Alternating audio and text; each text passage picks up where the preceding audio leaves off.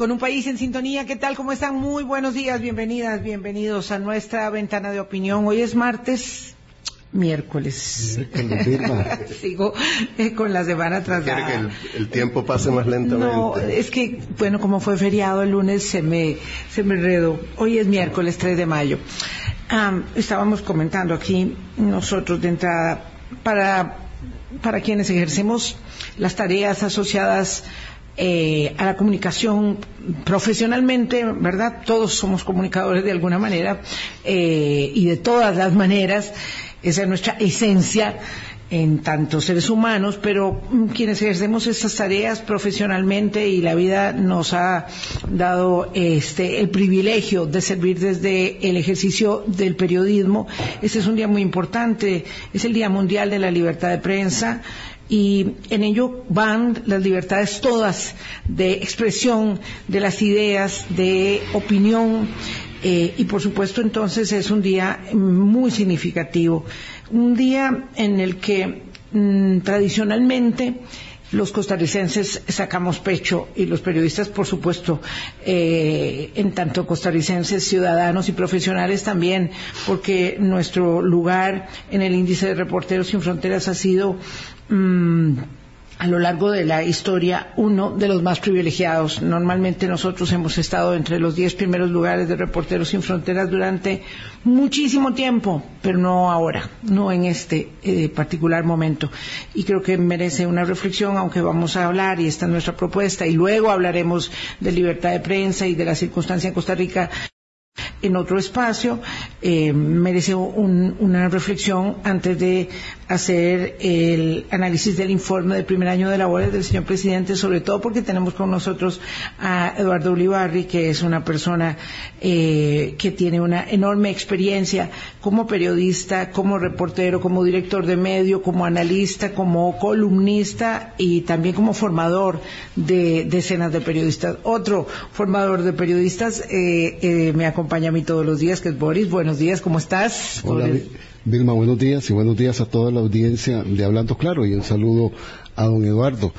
Sí, la libertad de prensa es esa libertad que tienen todas las personas de reunirse para conformar medios de comunicación, para hacer desde la figura que quieran la difusión de mensajes y de contenidos estamos en el puesto más bajo que hemos tenido en, el, Reporteros Sin Fronteras, el número 23, y en lo que refiere desde a Costa, el 8, desde, desde, el número 8 desde el número 8 que hemos tenido y dice textualmente en la parte que refiere a Costa Rica la libertad de prensa y la libertad de expresión son dos principios muy respetados en Costa Rica, lo que la convierte en una excepción en América Latina. No obstante, ciertos medios sufrieron ataques verbales en el último año y el Ejecutivo restringió el acceso a la información pública. De allí la mala calificación que estamos teniendo, don Eduardo. Sí. Buenos días, don Eduardo. Bueno, muchas primero gracias. que nada, buenos días, eh, Vilma, Boris y a todas las personas que nos escuchan. Bueno, efectivamente, yo creo que no hay que insistir en Costa Rica porque todos lo conocemos y es parte casi que del ADN nacional en la importancia que tiene la libertad de prensa y su hermana gemela que es la libertad de expresión, sí, sí. que es una, yo me, me, atrevería a decir que es un concepto mucho más amplio, Ajá. porque podemos decir que la libertad de prensa pertenece o la ejercen o la ejercemos quienes trabajamos en los medios de comunicación, pero la libertad de expresión es un derecho humano fundamental de todos los ciudadanos y las ciudadanas.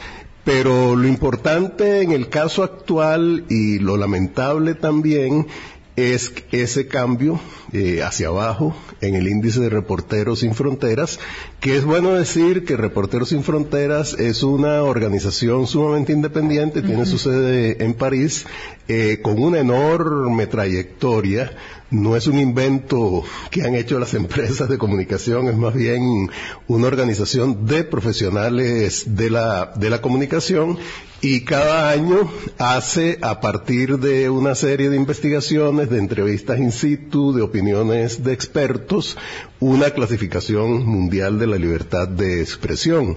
Y ciertamente Costa Rica, pues por mucho tiempo ha estado en los diez primeros lugares, con pequeñas variantes.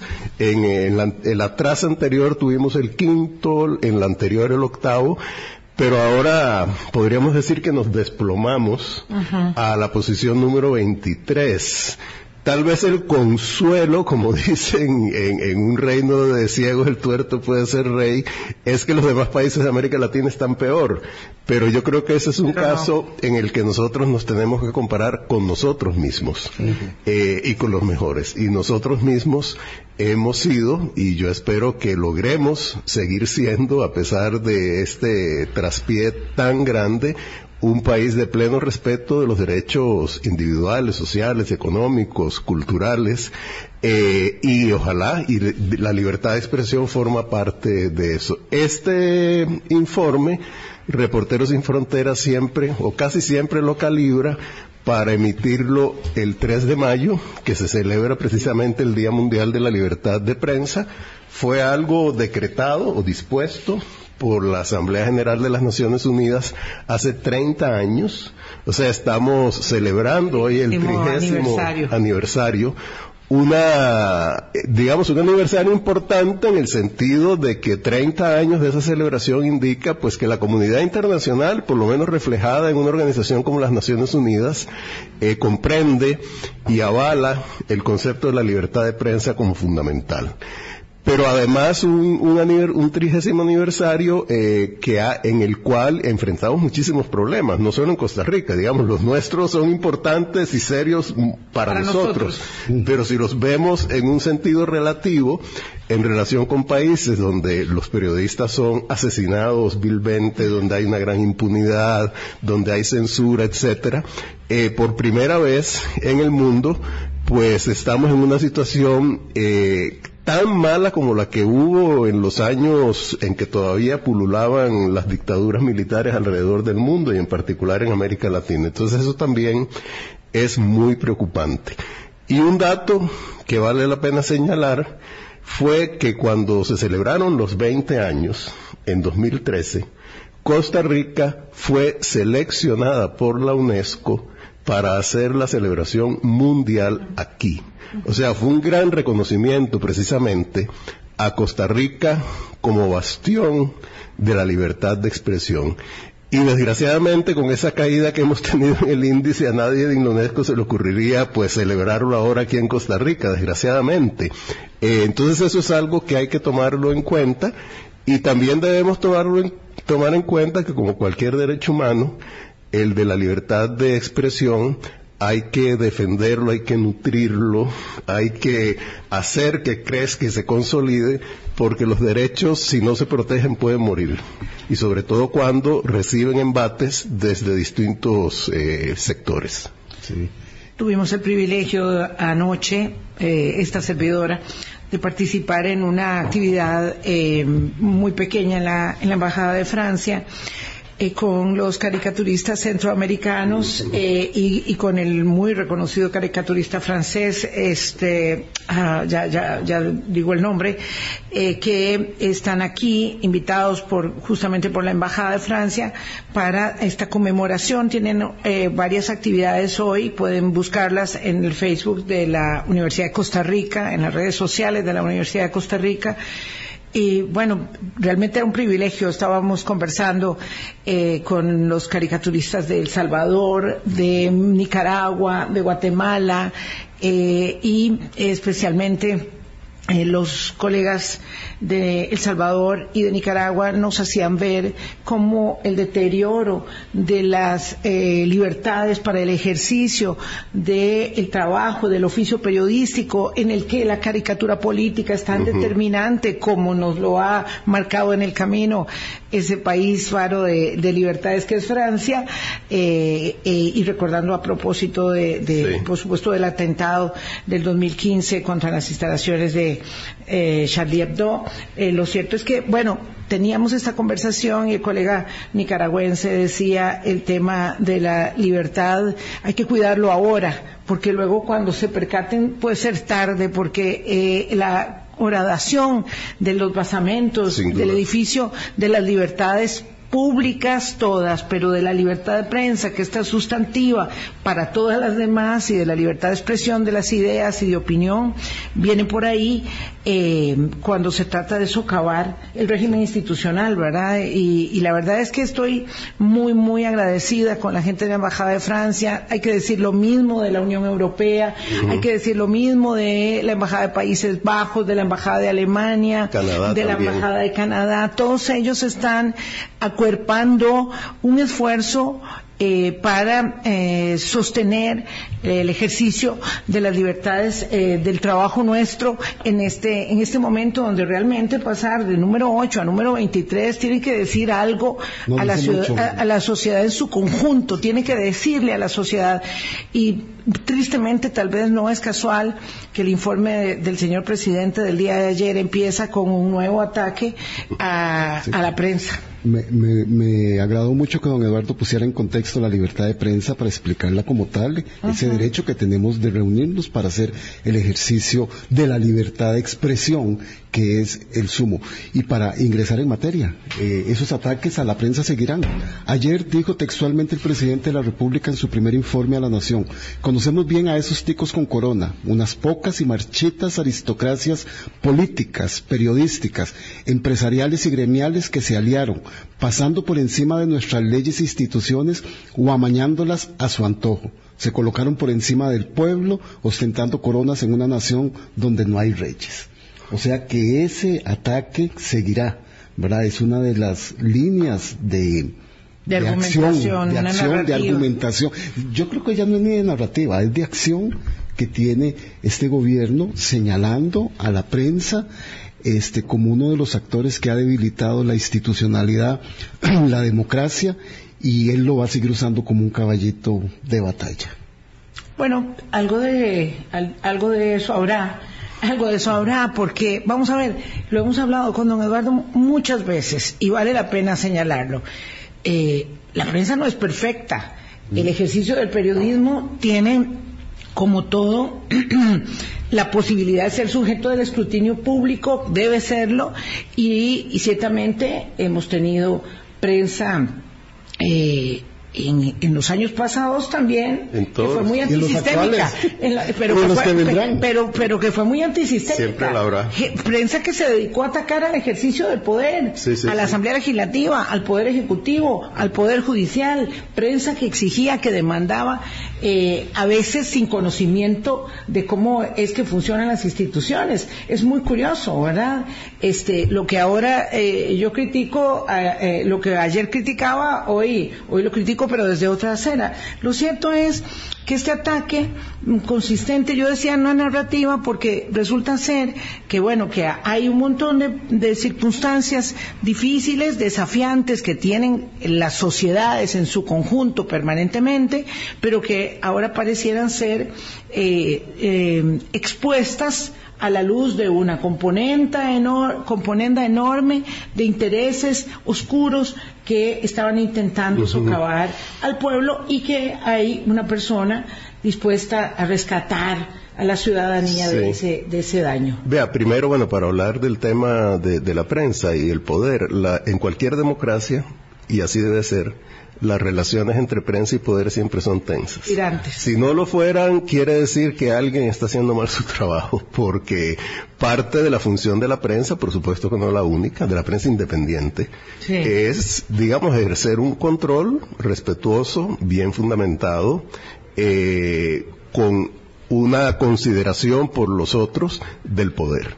Y por supuesto que el poder, cualquiera que éste sea, sea político, económico, social, religioso, gremial, etcétera, pues tiene una serie de objetivos que muchas veces chocan con esa tarea de la prensa y de ahí surge la tensión y en buena hora. Pero de la atención a la agresión hay una gran distancia y esas tensiones en democracia deben resolverse, bueno, no resolverse, administrarse, porque nunca se van a resolver de una manera, por lo menos respetuosa, de las normas de cierto protocolo implícito en la democracia que es no ver al adversario o al que piensa distinto que yo como un enemigo irreconciliable al que debo tratar de destruir, sino más bien precisamente como lo que es un adversario o una adversaria, eso en cualquier ámbito. Eh, Hoy, hoy La Nación, un editorial que hace sobre el Día Mundial de la Libertad de Prensa, cita una frase que doña Laura Chinchilla dijo en su discurso precisamente durante la celebración del vigésimo aniversario de la, de la, de la, de la declaración del Día Mundial de la Libertad de Prensa, que pone muy bien eh, eh, esto en perspectiva. Y, voy a leer esa frase, porque yo siempre la recordé mucho. Conste, en esa época yo trabajaba en ese gobierno, la hago el, ¿Era disclaimer, era, era embajadora en Naciones Unidas, y esa era la razón por la que estaba aquí en esa celebración pero cuando doña Laura se refiere precisamente a las relaciones entre gobierno y prensa, y recordemos que durante su gobierno fueron en algunos momentos particularmente tensas, ¿verdad? Ella dice así, a menudo, se refiere a esas relaciones, se conducen con tensión y no han faltado desencuentros. Estas diferencias a menudo nos inquietan. Sin embargo, sabemos que son parte del ejercicio democrático y las abordamos con respeto y tolerancia. Yo lo que veo, y, eso creo que desgraciadamente se refleja en el, en el discurso del señor presidente de ayer, es que esos ataques a la prensa forman parte digamos, de una lógica, que lo pongo entre signos de comilla, política y retórica del presidente, que es poner a ciertos sectores de un lado, o sea, los ticos con corona, y un tico con corona dentro de esa lógica es cualquier persona que no considera que él está haciendo una excelente labor. Y del otro lado, que es una frase, por cierto, que a mí me preocupó, que es los nadies. y los invisibles. Y los ah, invisibles. O sea, cuando uno, el, presidente dijo que está gobernando para los nadies y los invisibles. Un nadie quiere decir que no es un alguien, es como una especie de objeto. Entonces, a mí me parece que esto revela un abordaje del ejercicio de la política que es muy, muy preocupante, porque por un lado parte de dividir a la sociedad. De un lado están los malos, de otro lado están ni siquiera los buenos, las víctimas. Pero esas víctimas son nadies, y yo soy el que gobierna para ellos. Entonces, aquí, y aunque al presidente no le gusta que uno use la palabra populismo para referirse a su labor, Aquí hay un típico discurso populista, no ni siquiera del populismo de nuevo cuño, es un populismo al estilo de Perón y de los años 40 y 50, que es yo represento al pueblo. Yo el supremo. Ese pueblo prácticamente no tiene capacidad de discernimiento, necesita un líder que lo, que lo refleje, y del otro lado están en este caso, según su retórica, los ticos con corona. Y a mí esa, esa polarización, por lo menos desde el punto de vista retórico, que utiliza el presidente en su planteamiento del discurso, me parece realmente preocupante. Y es algo sobre lo cual yo creo que no solo el presidente, sino su, su el grupo que lo acompaña en el gobierno y por supuesto, todos los ciudadanos debemos verlo con cuidado, reflexionar, porque gobernar desde la crispación, desde la generación de desencuentros y desde la polarización es muy peligroso y puede conducir incluso, poniéndome yo en los zapatos del presidente, a que el gobierno cada vez sea menos capaz, precisamente, de interactuar con sectores sociales, políticos, económicos, gremiales, de los cuales en última instancia dependerá su éxito y de los cuales, por supuesto, también, en última instancia, y siempre ha sido así, dependerá cómo Costa Rica se desarrolle y cuál sea el grado de bienestar o de falta de bienestar del pueblo costarricense. He de confesarle a don Eduardo que yo también ayer tuve que salir, entonces iba escuchando el discurso en el carro y cuando escuché esta frase me detuve Llamé y dije, llegaré tarde al compromiso que iba, pero me detuve para ponerle más atención, porque además es la lógica de la construcción de una telenovela, del protagonista y el antagonista, el bueno y el malo, Sí, sí. el enemigo, este, y, y de una, de una carga, de una carga, decir, desde el primer día estoy trabajando para los nadies y los invisibles, y mi gobierno, para, para, para resucitar, para rescatar lo que otros han venido destruyendo durante años y son los que me impiden a mí hacer las cosas que tengo que hacer ahora, que es un poco la lógica que va teniendo. Sí, desgraciadamente por ahí, por ahí anda, anda un poco la, la lógica que él ha seguido, por lo menos desde el punto de vista retórico, eh, porque no necesariamente siempre en los hechos ha sido así durante este, durante este año. Y sí se refleja en el discurso, aunque digamos, no sé si podemos ¿Cómo no? Claro, por supuesto. Yo diría que, que de este discurso hay que ver en qué se parece a los demás discursos y en qué difiere.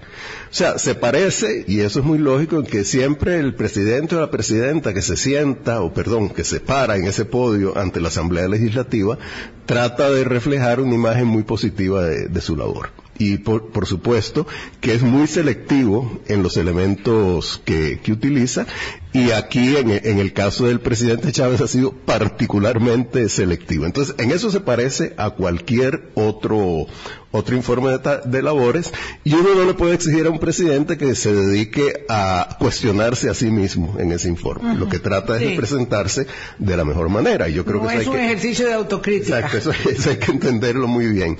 Ahora, ¿en qué se diferencia? Bueno, primero un punto que a mí tal vez ahí se me sale un poco la manía de editor y de periodista, sí. es el estilo. De, Exacto, de, claro. Es una cosa muy formal. Lo que pasa es que en, en, es muy importante porque en la forma va el fondo. Sí, pero lo, lo, digo en este sentido, no me estoy refiriendo al tono, sino al estilo. Es un discurso que más bien, más bien parece un catálogo. De, de logros, mm. según los del presidente, que un discurso tejido, construido, sí. con un ascenso, una especie de, de punto de inflexión que luego baja. O sea, no tiene, desde mi punto de vista, y lo digo con todo respeto, no tiene la elegancia que uno esperaría de un discurso presidencial. Conste, eso ha ocurrido también en el pasado. Yo recuerdo haberle oído a don Carlos Alvarado algunos discursos que eran bastante básicos en su estilo, ¿verdad?, ante la, la Asamblea Legislativa. Entonces, ahí creo que hay un reflejo de que probablemente este discurso no se trabajó suficientemente. Incluso la copia que yo recibí, que fue la que se distribuyó en la prensa, tiene arriba algo que dice tercera versión pilar guion RAC, que supongo que RAC es Rodrigo Alberto Chávez. O sea, no, no omitieron eso ni siquiera en el discurso que divulgaron en la prensa. Y otra cosa muy interesante es que está en Word, no está en PDF y Word le permite al usuario cambiar lo que quiera, ¿verdad? Entonces es casi que poner en manos de la gente un discurso del presidente que si yo, Eduardo Ulibarri, quisiera poner en sus man en su boca una frase y la incluyo ahí, después le distribuyo el discurso a alguien, se va a creer que es una frase de don Rodrigo Chávez. Entonces ahí me parece que, que, hay un reflejo de una falta de cuidado. Ahora. Premura y, y, y, y, no les alcanzó exacto. mucho el tiempo. El otro tema en que se diferencia de otros discursos presidenciales es precisamente el tono, que es parte de lo que hablábamos ahora. Es un tono en el cual, si bien es cierto, pues no siempre acude a la confrontación, eso hay que decirlo, pero sí parte de esa dicotomía social, de que por un lado estamos los buenos, eh, representados por un líder que soy yo, y esos buenos son los nadie y, y, los invisibles, y de otro lado están los ticos con corona. Yo hice precisamente, aprovechando que Word le permite a uno ver qué palabras se utilizan, pero por ejemplo, esto me parece muy sintomático. La palabra, en un discurso que tiene 4.303 palabras, porque yo puse el contador de Word, yo no me puse a contarle una por una. La palabra diálogo solo aparece una vez. Respeto, respetar, no aparece. Unidad o negociación, no aparecen. Acuerdo aparece una vez en referencia al del Fondo Monetario Internacional, no un acuerdo político. Ajá. Consenso, una vez. eh, servir una, una vez. Eh, la palabra constitución no aparece en el discurso. Y la palabra justicia tampoco aparece. Entonces, a mí me parece Don que- Eduardo, permítame felicitarlo La- por eso. No, Porque- y además, Sí, no, eh, permítanos, permítanos copiar, Eh, es tomar una foto a la nota. No, no, es que claro, cuando don Eduardo dice fue entregado un board, el board permite. Claro, esas permite cosas. un Entonces, análisis sí, lingüístico muy sencillo. lingüístico ¿verdad?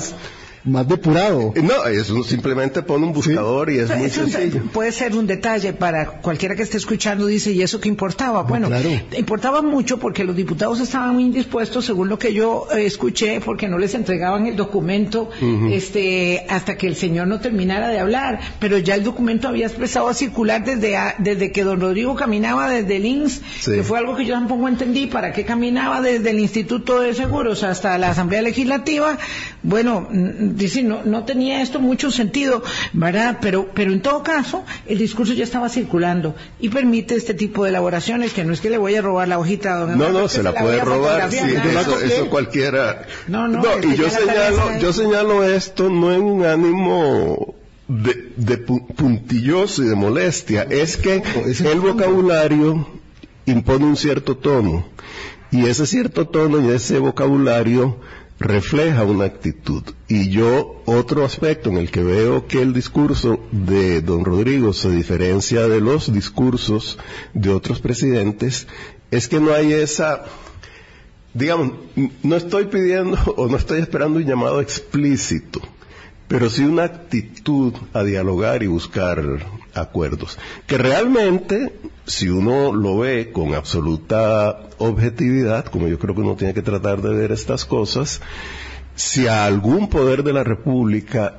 le importan o les deberían importar y depende de acuerdos multisectoriales, ese es el Poder Ejecutivo, porque el Poder Ejecutivo solo es muy poco lo que puede hacer. Digamos, don Rodrigo se refiere a algunos proyectos que han presentado, algunas acciones que han tomado en el discurso, por ejemplo, contra la Junta Directiva de hace más de 10 años, como 15 años de acueductos y alcantarillado o contra la Junta Directiva o miembros de la Junta Directiva de la Caja Costarricense de Seguro Social o del ICE. Bueno, fueron acciones que se tomaron, pero son procesos que están en curso y probablemente esas acciones se pueden desinflar en el Poder Judicial. Eh, se refiere a proyectos de ley que ha presentado la Asamblea Legislativa, pero algunos de esos proyectos de ley de reformas de instituciones ya han sido cuestionados severamente por la Contraloría General de la República porque tienen serias fallas. Otros son simplemente llover sobre mojado, o sea, pro- proponer cosas, que eso sucedió en los primeros meses del gobierno, que ya estaban incluidas, por ejemplo, en el Código de Procedimientos Penales.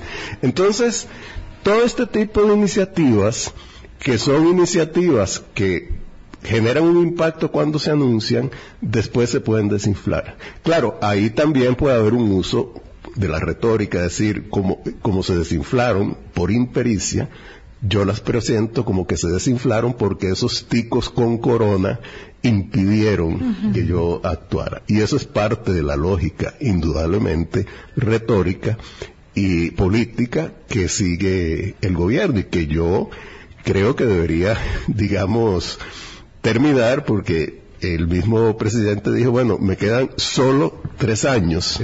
Eh, y en esos tres años, bueno, lo que puede pasar es X, Y, Z, pero no es tanto tiempo, ¿verdad? Y esos tres años se van a terminar de definir en este, que es el segundo. Entonces, ya el, el tercero y el cuarto, pues probablemente ahí la posibilidad de hacer cosas se diluirá y dependerá mucho de la capacidad de concertar y de lograr acuerdos. Son las 8.30 de la mañana, tenemos un corte atrasado. Ya, ya volvemos con ustedes y el análisis de don Eduardo Olivario respecto del informe de labores del señor presidente de la República. Colombia. Con un país en sintonía, 8.33 minutos de la mañana. Es lo habitual que cuando el informe de labores del presidente de la República se presenta, pues bueno, eh, el oficialismo dice que fue muy bueno y la oposición dice que eh, todo lo contrario, ¿verdad? Digamos, asistimos a ese ceremonial político todos los años. eh, con mayor o menor, mm, digamos, calibración en cuanto al- a, la, a, la, a la forma en que la oposición recibe el, el informe de labores del presidente. Claro que eh, en esta eh, oportunidad eh, era muy esperada porque este es la primera rendición de cuentas. Eh, a mí me, me da la impresión, yo no sé si ustedes tienen esta misma sensación de que el mismo presidente no estaba muy a gusto con todo y que hizo una puesta en escena muy inusual, donde había una presentación en, en PowerPoint que acompañaba algunos eh, momentos de, la- de las declaraciones del informe, una cosa absolutamente inusual por la forma, eh, pero además absolutamente inusual porque se incluyeron elementos propios, digamos, de la mm, de la forma en que se reconoce al señor presidente en su figura, ¿verdad? Él mismo dice que es, eh, ¿verdad? Un presidente muy bien valuado, se presenta como el segundo presidente mejor valorado de América Latina después de Bukele, junto con el presidente de República Dominicana, la de eh, Honduras y el presidente de México y Nicaragua. Esos son los mejores presidentes valuados de América Latina. Es que hay que, hay que entender, ¿verdad? En una encuesta de Sid Gallup del año pasado. Pero bueno, todo eso se pone ahí de manifiesto y de relevancia. La gente, qué dolor, los nadies, que, que están muy, muy este, agradecidos porque él fue a visitarlos. Todo eso eh, finalmente no contribuye a añadir, a darle valor añadido a la, pre- a la presentación y, y no sé si el presidente era lo que buscaba con esa puesta en escena, eh, entendiendo que la narrativa y el ejercicio retórico político es tan determinante y que lo ha hecho bien en este primer año, esto le ha dado resultados. Yo creo que de, cada presidente hace su puesta en escena, ¿verdad? A su estilo. Yo lo que creo es que esos son elementos distractores, o sea, en última instancia probablemente genera cierta confusión del mensaje. Ahora, lo que pasa es, así lo veo yo, es que el mensaje es un mandato constitucional, va dirigido fundamentalmente a los diputados y esa, digamos, las imágenes la- van dirigidas al resto de la población. O sea, es parte de un ejercicio mediático, no de un ejercicio de rendimiento de cuentas constitucional. Que lo hiciera es cuestión de él que se le permitiera, a mí me llama un poco la atención, porque normalmente hay ciertas normas, probablemente no se habían establecido. Eh, y, claro. si, y si no se han establecido previamente, pues uno no las puede aplicar in situ de una manera casuística. Sí, solo se han mantenido Pero- por costumbre esas normas Sí. protocolarias. De nuevo, estoy yo como yendo mucho al pasado, ¿verdad? Cuando yo fui embajador en Naciones Unidas, el primer discurso de doña Laura Chinchilla ante la Asamblea General, yo insistí en que le pusiéramos, no a la, no, porque ahí no se proyecta nada, a la copia, a distribuir, que le pusiéramos algunas imágenes y nos prohibieron. Nos dijeron, estos discursos no pueden ir con imágenes. Tiene que ser simplemente el texto y bueno, el texto en los idiomas eh, ex- que sean y siempre hay la traducción oficial, etcétera. Pero supongo que, bueno, es- normas esas normas en las Naciones Unidas obviamente existían y uno las respeta. Probablemente aquí no. Y ya si se hizo una vez, pues probablemente se seguirá haciendo siempre. Yo eso, la verdad es que no, no le, a eso no le doy tanta importancia. Yo creo que lo importante es ver un poco la, la, la sustancia. Claro, y en la sustancia, por el fondo, hay una, obviamente, admisión de eh, mm, que faltan los tres años y que la misma jefa de fracción dice, denos el beneficio de la duda, porque apenas llevábamos un año, estábamos aprendiendo y el presidente ya dijo que está eh, mm, en deuda con materias como educación y seguridad, eh, pero también reconoció los logros, eso dice la, la jefa de la bancada. Pero vamos a ver, en lo sustantivo, como el discurso no tiene una línea política, digamos, de calado respecto de cómo se va a tejer eh, la relación con el legislativo para el segundo año, que podría uno eh, colegir eh, si es que por la víspera hay que sacar el día y si a propósito de este sencillo ejercicio que usted hizo, don Eduardo, la palabra diálogo, la palabra acuerdo, la palabra este, negociación, la palabra servicio eh, y todas las que acompañan la acción política no están ahí presentes. Sí, bueno, yo creo que indudablemente eso marca un estilo eh, y en ausencia, por lo menos yo no encontré de una gran visión que uno después de leer o escuchar ese discurso diga, bueno, hay una hoja de ruta que va en este sentido, hay una visión, hay una reflexión sobre el legado, que a mí me parece que eso es algo fundamental para cualquier presidente que quiere dejar. Yo no vi eso, eh, puede ser que esté y yo no lo detecté. No, no, no. Pero, eh, pero yo lo escuché con mucha atención. En, en, ausencia de, de, esos elementos, entonces lo que hay son, eh, digamos, datos específicos. Y también, bueno, un ejercicio retórico que uno no puede criticar porque cada cual se defiende como puede. Pero es presentar lo que realmente han sido o fracasos o imposibilidad de éxitos como si fueran logros. Por ejemplo, en educación, si uno lee, oye, lo que el presidente dijo sobre educación, pareciera que estamos en una ruta aceleradísima hacia una educación de primer mundo, cuando los hechos en realidad demuestran que estamos en un problema muy serio. Cuando se refiere a una decisión que, por lo menos en sectores conocedores de la materia, ha sido generalmente muy criticada, yo diría que con razón, que es eliminar el Programa Nacional de Informática Educativa, que es producto de una alianza público-privada entre el Ministerio de Educación y la, y la Fundación Omar Dengo, lo que hace es decir que costó mucho y que no se han resuelto los problemas. Bueno, pero es que los problemas de la educación en Costa Rica no están resueltos desde nunca, siempre hay que estarlos resolviendo.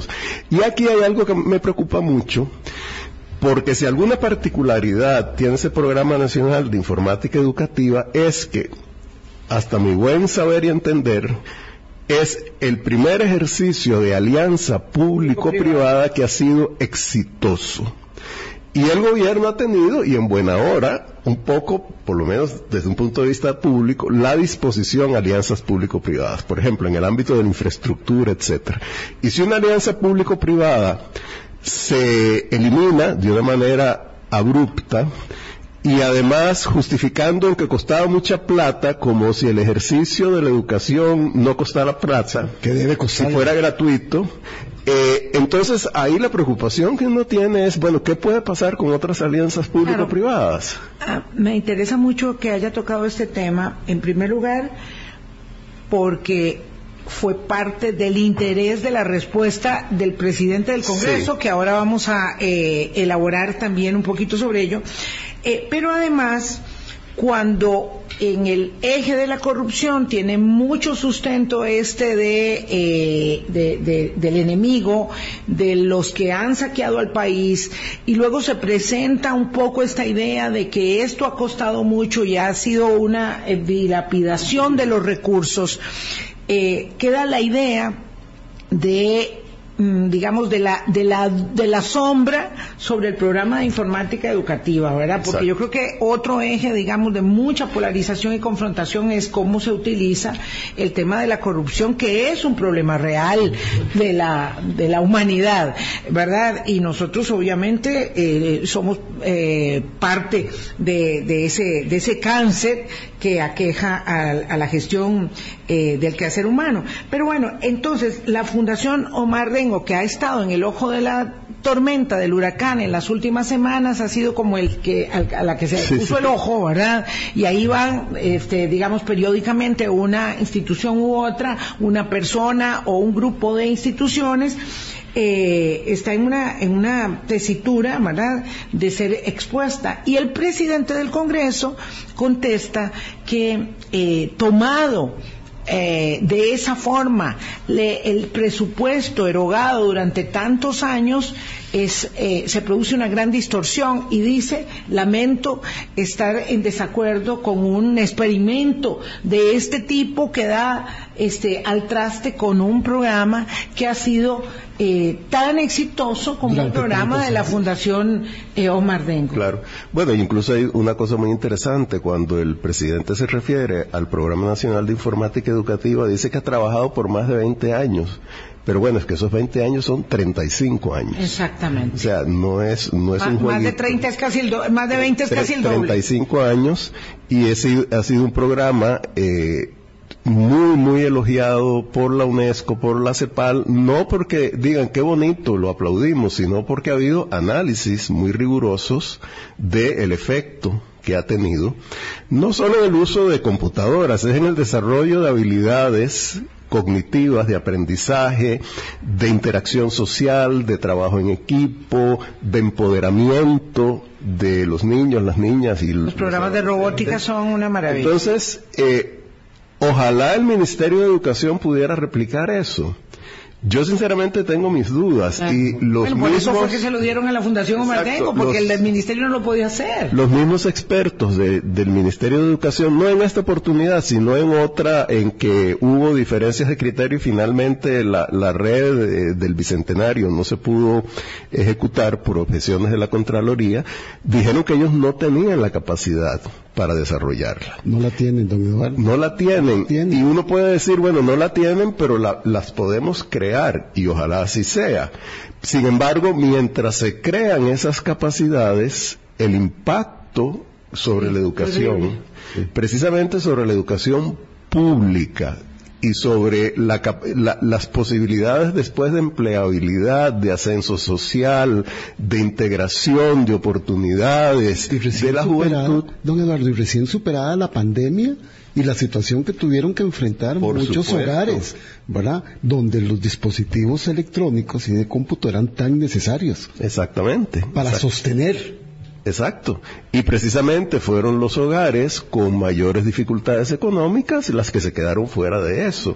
Y, o los que se quedaron fuera de eso. Y si no hay un apoyo institucional vía el ministerio, pero proveído por una organización de tanta solidez técnica, y yo diría tanta transparencia como la Fundación Omar Dengo, pues ahí sufren todos los niños, todas las niñas y, los que están en, en una situación más desventajosa. Pero cuán preocupante, ¿verdad? Si esa línea de trabajo se sigue cuestionando absolutamente todo, no teniendo la respuesta ni la solución inmediata para atender eso, y nos vamos a seguir degradando en defensa de cosas que han funcionado y además vamos a seguir dinamitando la institucionalidad porque llegará un momento en que no vamos a creer en nada. No, y sobre todo seguimos por este camino. Este, este señalamiento muy, muy enfático de que todo estaba mal, de que todo estaba este, manga por hombro, de que ahora sí se ha descubierto la verdad. ¿Verdad? De, de, de, de, los intereses que han conectado por años, las pensiones de lujo y todas las circunstancias que hay que, que resolver en- eh, permanentemente es como un eh, caldo de, de, para, para, para abonar a la, a la, al malestar, a la Sí. indisposición, a, a- a finalmente mis problemas no se han resuelto y es porque esta gente Se estaba haciendo, todo. estaba haciendo un gran negocio a costa de mi bienestar. Sí, sí. Bueno, conste, eh, en- eh, ese estilo de decir que todo lo que había antes no sirve eh, es un poco el mismo que utilizó Luis Guillermo Sí, Solís en su famoso y muy uno de los 100 criticado informe de los 100 días. Tal vez con la siguiente particularidad. Don Luis Guillermo enfocó las baterías en sectores políticos, en particular Liberación, Liberación Liberación Nacional porque bueno, Exacto. venían... Eh, bueno, no era la a- prensa, no eran los empresarios, no eran los sindicatos, aquí van, todos en la colada. Exactamente. En el caso de don Rodrigo Arias, eh, es contra los ticos. De don Rodrigo Chávez. Perdón, disculpen, de don Rodrigo Chávez. Es contra los ticos con corona, que es, digamos, un espectro más amplio. Ahí prácticamente cabe cualquier persona que él decida incluir. Los sectores políticos son muy, mucho más acotados, ¿verdad?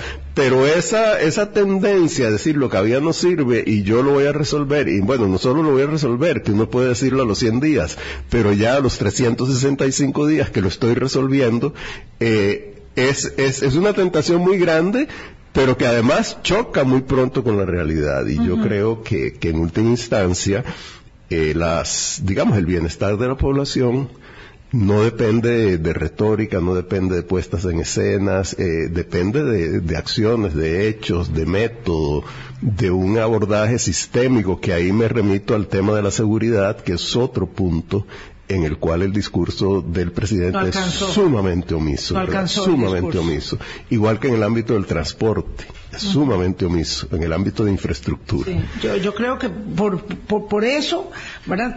Me da esta sensación de que el presidente no estaba suficientemente satisfecho con su propio, eh, digamos, eh, informe, Sí. con su propio documento a la hora de, de presentarlo. Tengo que hacer una pequeña pausa. Adelante. Ya, ya casi vuelvo y le preguntamos aquí. a don Eduardo, este, cuál es su opinión sobre eh, la respuesta de don Rodrigo Arias al discurso. Eh, de eso, pues, va siempre menos el análisis, pero no deja de ser interesante. Colombia.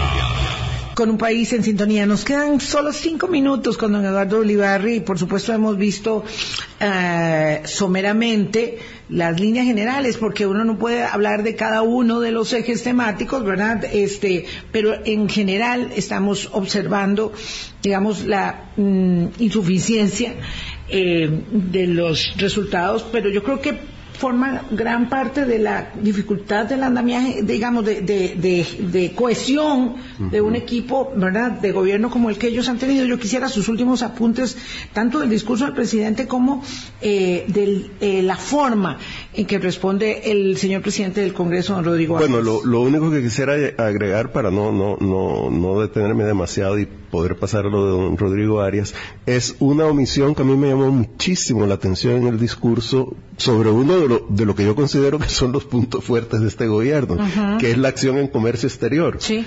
Eh, o sea, el gobierno ya suscribió, eso no es una promesa, un eh, tratado de libre comercio con Ecuador. El impacto, pues, va a ser modesto, pero es importante. Hay una decisión de entrar a la Alianza del Pacífico que se pueda llevar a la práctica. Hay que verlo porque hay una gran oposición de sectores agrícolas. Tal vez por eso se- no lo cito. Probablemente. Y se han iniciado negociaciones comerciales con Israel y Emiratos Árabes Unidos. Eso no lo mencionó, a mí me llamó mucho la atención. Y tampoco hizo ninguna referencia explícita a materia ambiental, porque ahí realmente estamos debiendo en este momento mucho.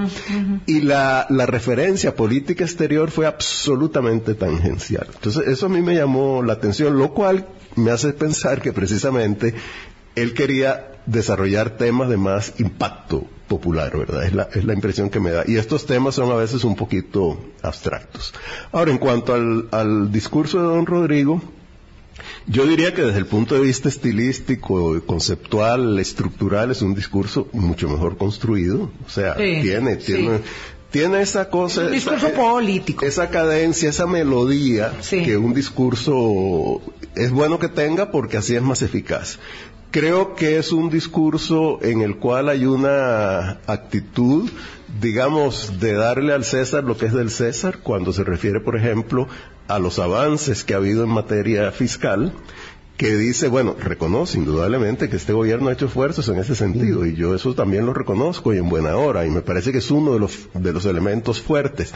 Pero bueno, también dice que el origen de eso está en el anterior gobierno, se refiere a la Ahora ley. quien honor merece, Exacto, dijo. A la ley de fortalecimiento de las finanzas públicas y a los diputados que no solo aprobaron esa y otras leyes en el pasado, sino que también coadyuvaron o están coadyuvando, por ejemplo, a- o coadyuvaron a la aprobación de los eurobonos, etcétera. Entonces es, es un discurso como más, ¿qué diría? Más de reconocer lo que hay que reconocer y luego no tiene esa visión idílica de donde estamos ahora Sí, y de sí, que sí. antes todo, do- don Rodrigo tiene algunas frases, Muy, por muy ejemplo, dice, se sienten las grietas de nuestra nave. En todas las áreas de la función pública. Arriesgamos naufragar. Eso es, es muy fuerte. Y yo creo que desgraciadamente, Y ello para hacer un llamado al diálogo y eso Exacto. para hacer un llamado a la construcción de los consensos Exacto. necesarios. Exacto. Sí, porque dice además que, conste, yo creo que esta frase es un poquito hiperbólica, pero bueno, se vale en un discurso la hipérbole. Y luego dice que cuanto más se debilita el tejido de la institucionalidad, más apremia una unidad nacional, que aún no logramos perfilar en el horizonte. Entonces es un discurso que pareciera, o sea, se parece más al discurso de un presidente ante la Asamblea Legislativa que al discurso de un presidente de la Asamblea Legislativa respondiéndole al presidente. Entonces hay una especie de inversión de papeles muy curiosa, ¿verdad? Que, que a mí me, me llama... Pero que valida mucho el hecho de que sea Rodrigo Arias quien, quien dirige el Congreso de la República en este momento. Y hay una frase que ahora, que estábamos hablando del tema de la educación, que es muy sintomática, que dice, no se puede seguir improvisando en educación. Y realmente en educación estamos improvisando, desgraciadamente, ¿verdad? Eh, y, y eso es muy serio. Ahora, en términos generales, a mí el discurso de don Rodrigo Arias me pareció un discurso digamos, justo, elegante, comedido, comedido eh, abierto, hay una apertura, no complaciente, sin embargo, evita eh, calificativos que puedan ofender, o sea, eh, se mantiene firme, plantea un panorama muy distinto al del presidente, aporta algunas críticas necesarias, pero no se cierra mm. con su lenguaje. Y con eso cerramos nosotros el espacio de hoy. Muchísimas gracias a, don Eduardo Olivarri por sus aportes. Em, vamos a tener más ecos políticos porque el resto de la semana los diputados van a eh, utilizar el tiempo de control para justamente hacer referencia a este, a este informe. Em, ojalá pudiéramos decir que esperamos que cambie un poco el tono, Vamos a ver. Eh, pero no sé, no sé si es posible. Ojalá, ojalá que pudiera eh, mejorarse un poco el tono eh, eh, de, la, de, la, de la conversación política entre el Ejecutivo y los demás actores. En realidad eso lo necesitamos. Es muy importante. ¿Verdad? Muchas gracias. Pásenla muy bien. Hasta mañana. Chao.